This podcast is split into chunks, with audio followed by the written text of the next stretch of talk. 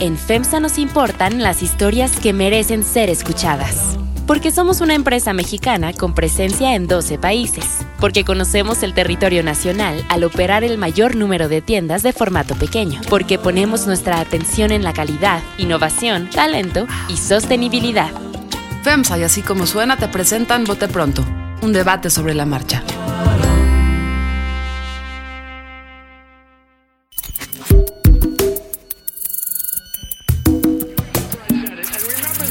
Carlos Puch. María Scherer Ibarra. Ignacio Marván Laborde. Jesús Silva Herzog Márquez. Este era uno de los grandes orgullos del gobierno de Peña Nieto, el gobierno asociado con la corrupción. Es que no sirve para hacer política. En Bote Pronto, un debate sobre la marcha. Bienvenidos de nuevo, se acabaron las vacaciones. Esto es Bote Pronto en este martes. Jesús Silva Herzog, ¿cómo estás? Hola, Carlos. Nacho Marván, ¿cómo estás? Bien, ¿cómo están todos? Fin de semana me parece intenso, eh, me pareció además importante en esto que todavía se discute como Frente Amplio. Y voy a decir por qué me pareció importante, por la reunión del viernes, eh, más que la del sábado. Me parece que la reunión del viernes convocó personajes que no habíamos visto en esto del Frente, es decir, eh, el ingeniero Cárdenas, por A la de Chihuahua te refieres. A la de Chihuahua, Javier Corral, un gobernador del PAN ya metido en eso, que es diferente ser gobernador a ser Santiago Krill, por ejemplo. Estuvo Ricardo Anaya, estuvo Alejandra Barrales, eh, estuvo Jorge Castañeda, por otro lado, digamos que es otra. Me pareció que fue, no, no fue una reunión con público, no fueron a hacer campaña, fueron a hablar cosas. Y después creo que lo de los Galileos del, eh, del, del, sábado y lo que dijeron ahí los gobernadores perredistas eh, que están ahí, eh, me parece que sí, algo se movió. Creo que la tienen, yo creo que todavía está muy difícil, muy complicado, pero sí parece que algo se mueve. Y me parece que pues en la mesa están gentes como Javier Corral, que, o sin duda el ingeniero Cárdenas, que tienen pues otras posiciones frente, frente a la opinión pública, ¿no? que son candidatos que pudieran ser candidatos a lo mejor de verdad de un frente, me parece, es mi impresión, que algo pasó. Sigo viéndolo en chino, esto de que se hace en pero algo pasó y se sigue moviendo, Jesús. Eh, pues no lo, no lo tengo tan claro. Eh, eh, me parece que sigue habiendo una, una indefinición gigantesca en los propósitos de, eh, de este frente y, sobre todo creo que hay pruebas muy complicadas de, de librar de aquí eh, adelante. Eh, creo que para el Partido Acción Nacional particularmente el, desafío es enorme y es muy grande porque sí tienen una candidata que tiene una presencia que no se puede ocultar y que tiene en estos momentos, según lo que nos retratan las encuestas, pues buenas probabilidades de competir con eh, el puntero que es Andrés Manuel López No me parece claro por qué eh, Acción Nacional eh, eh, pudiera abrazar una candidatura de quién, de Cuauhtémoc Cárdenas. De, de, Corral, que eh, parece Javier a veces más Corral, perredista que panista. Eh, que es, pues, el. el, el, el Los panistas hablan de él como un panista más eh, distante que puede sí. haber en ese padrón, ¿no?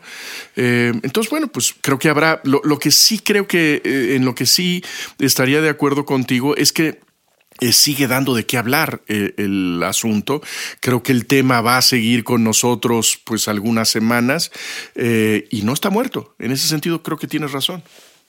A ver, yo creo que yo creo que Salvador Camarena tenía la razón de se, se, juntaron los mismos para hablar de lo mismo y para tratar de hacer algo diferente.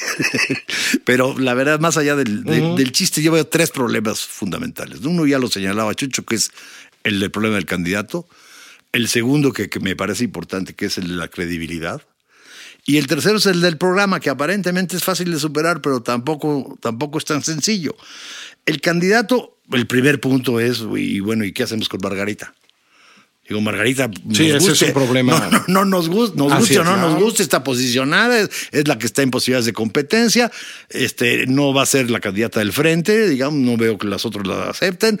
Eh, entonces se ve más bien una maniobra de Anaya para tratar de darle largas o patear el bote uh -huh. hacia, hacia, Margarita, uh -huh. es, es un problema. Ganar tiempo, ¿no? Y todo indica los del PRD, sinceramente, no les veo peso, digamos, como para que puedan, perfectamente pueden ceder en alguno de los casos. Ninguno tiene el atractivo suficiente.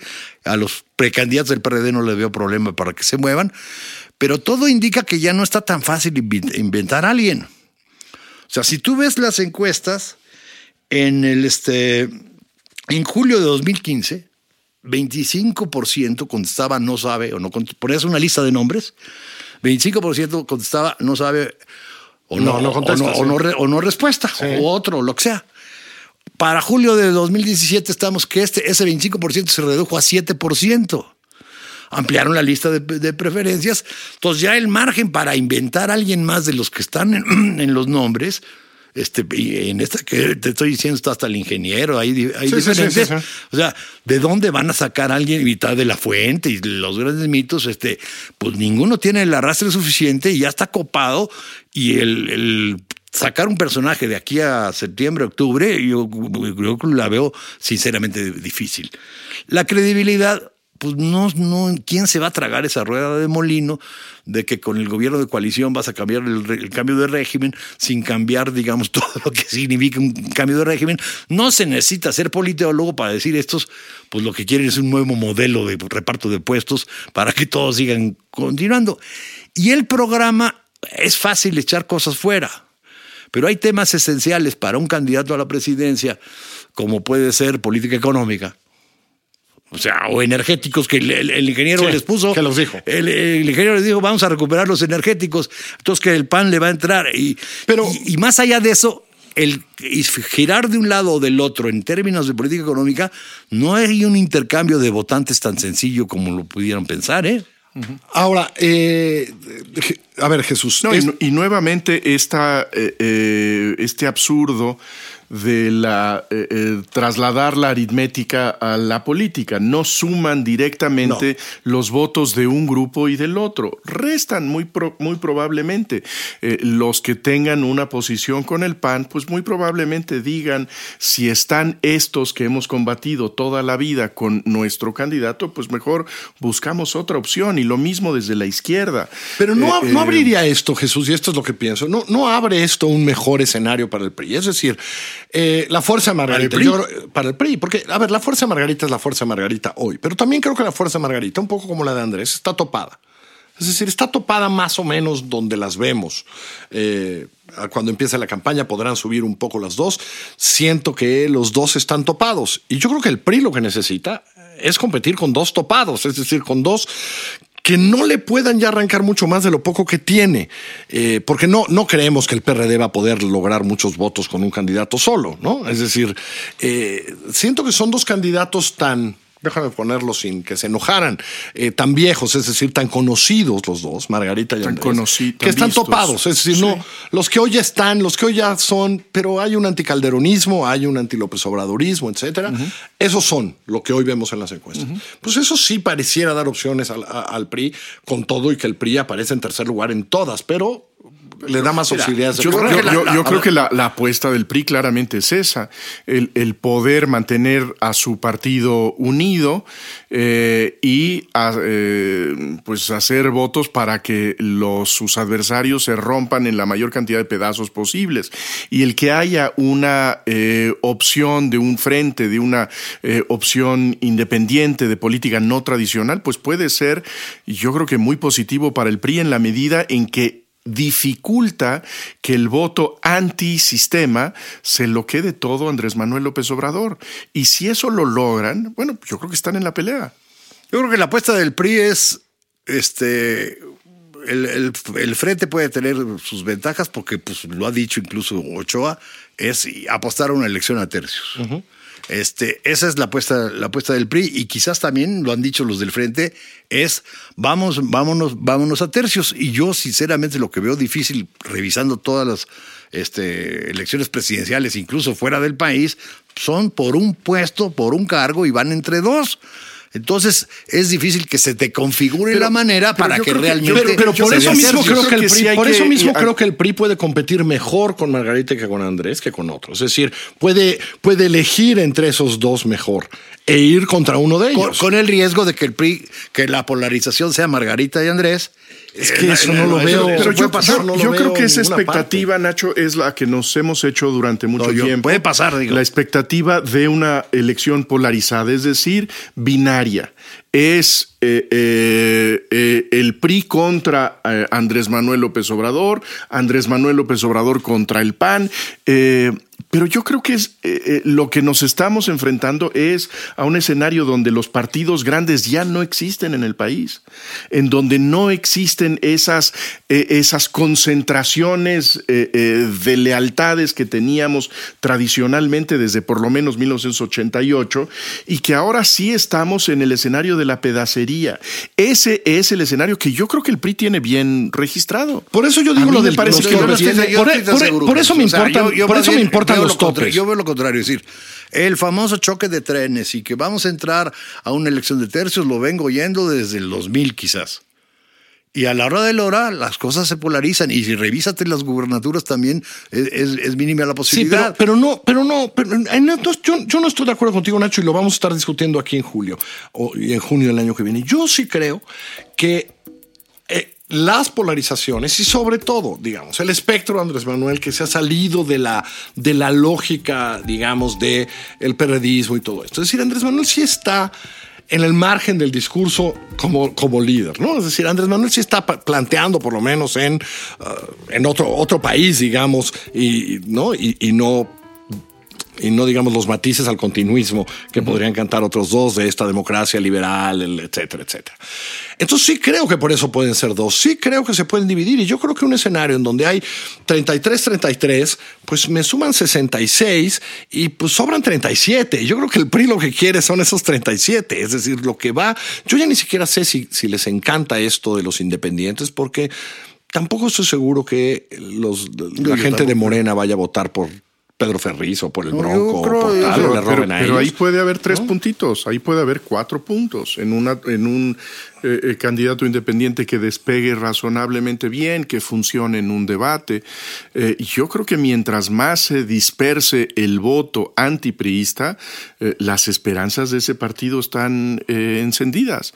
Yo creo que ese, ese escenario lo tienen bien Bueno, leído entonces, dentro del PRI y, y- y ese es el, el, eh, el sitio de su, de su proyecto político que es este, el de los 35, Pues, yo- 37%. Yo no estoy tan seguro, sobre todo si tú revisas el, el crecimiento de Morena.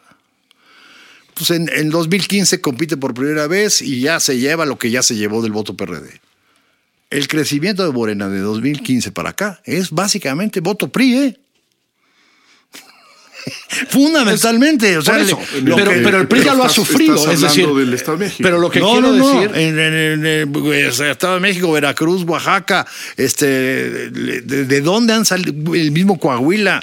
O sea, no, no necesariamente en, en posición de ganadora, pero en, en se- en segundo o Por en eso. tercer lugar. Pero eso- Lo que le ha chupado mucho más voto al PRI Que el- que el. Por eso, pero Por eso e- ya está Por eso los guiños de Andrés hacia, el, hacia priistas y demás, pues, es lo que está acumulando, Nacho, digamos. pero para- eso, pero eso va a tener un tope. Hay un día, digamos, que el PRI, el PRI hay una base de veintipicos por cientos, que ese es.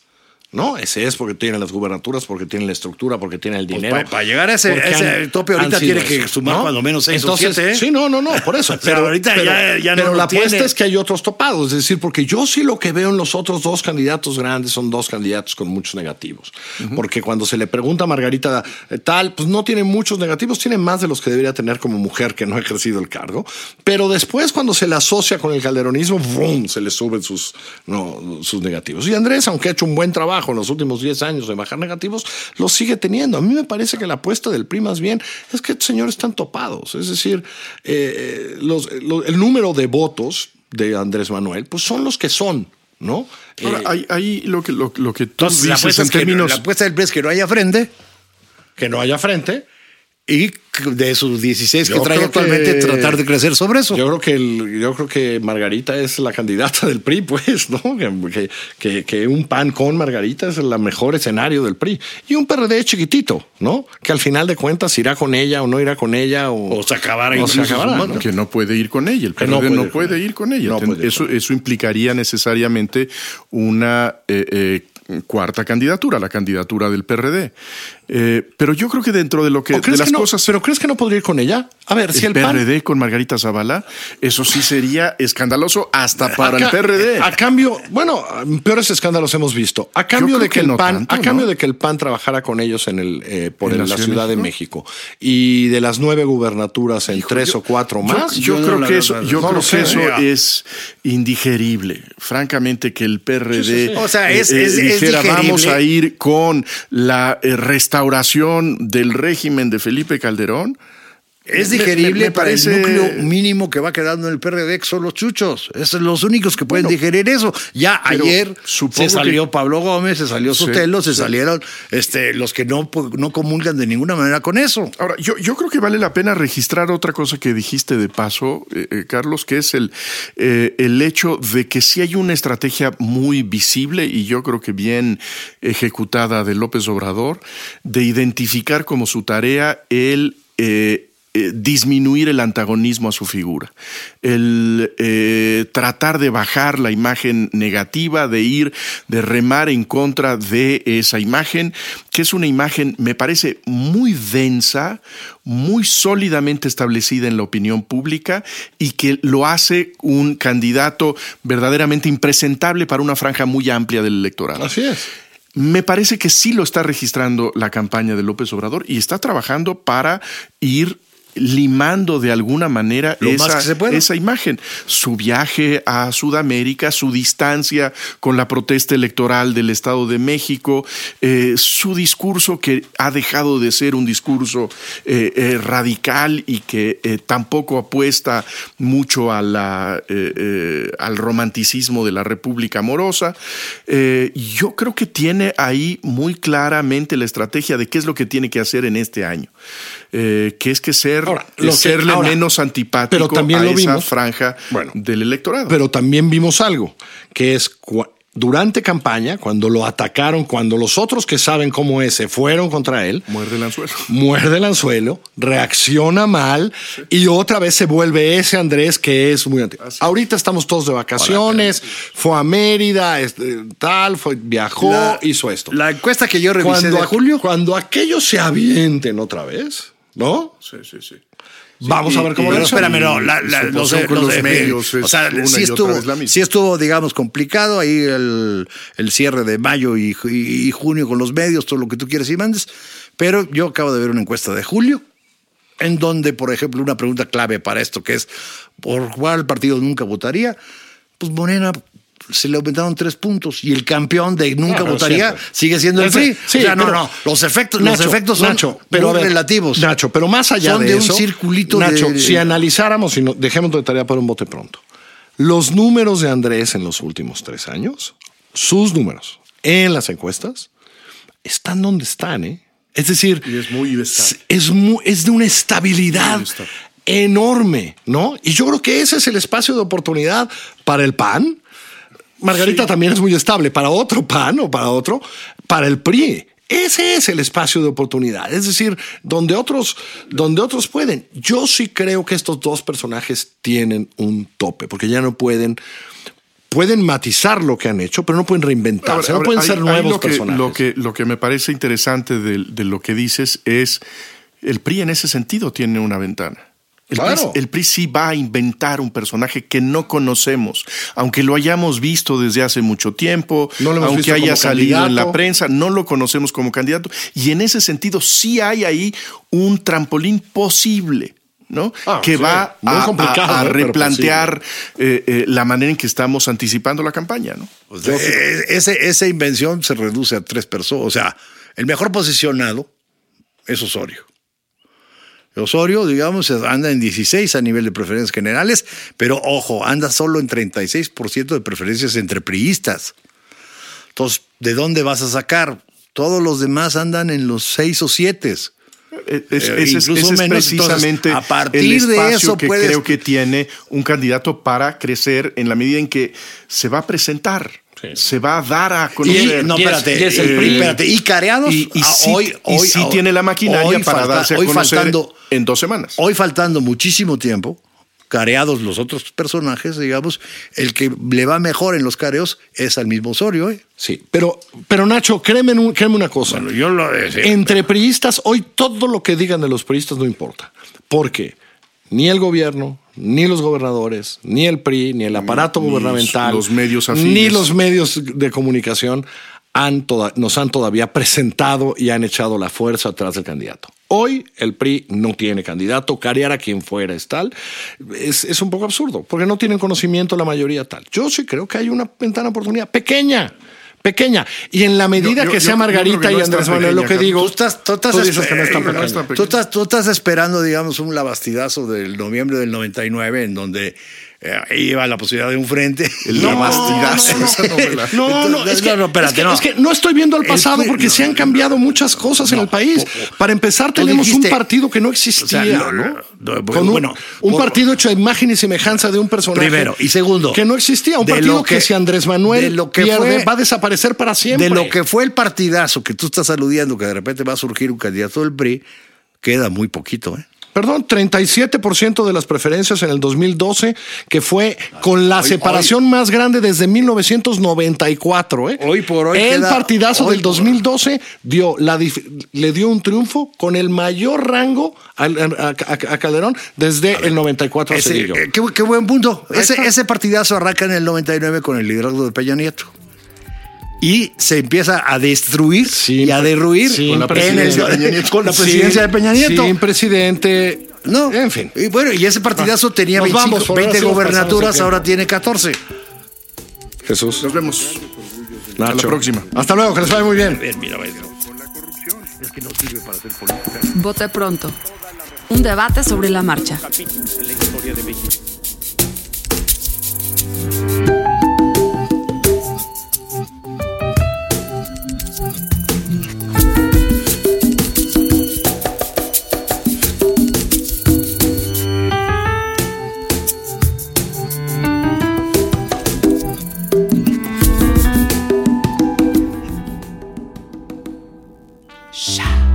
FEMSA nos importan las historias que merecen ser escuchadas. Porque somos una empresa mexicana con presencia en 12 países. Porque conocemos el territorio nacional al operar el mayor número de tiendas de formato pequeño. Porque ponemos nuestra atención en la calidad, innovación, talento y sostenibilidad. FEMSA y así como suena te presentan Vote Pronto. Un debate sobre la marcha.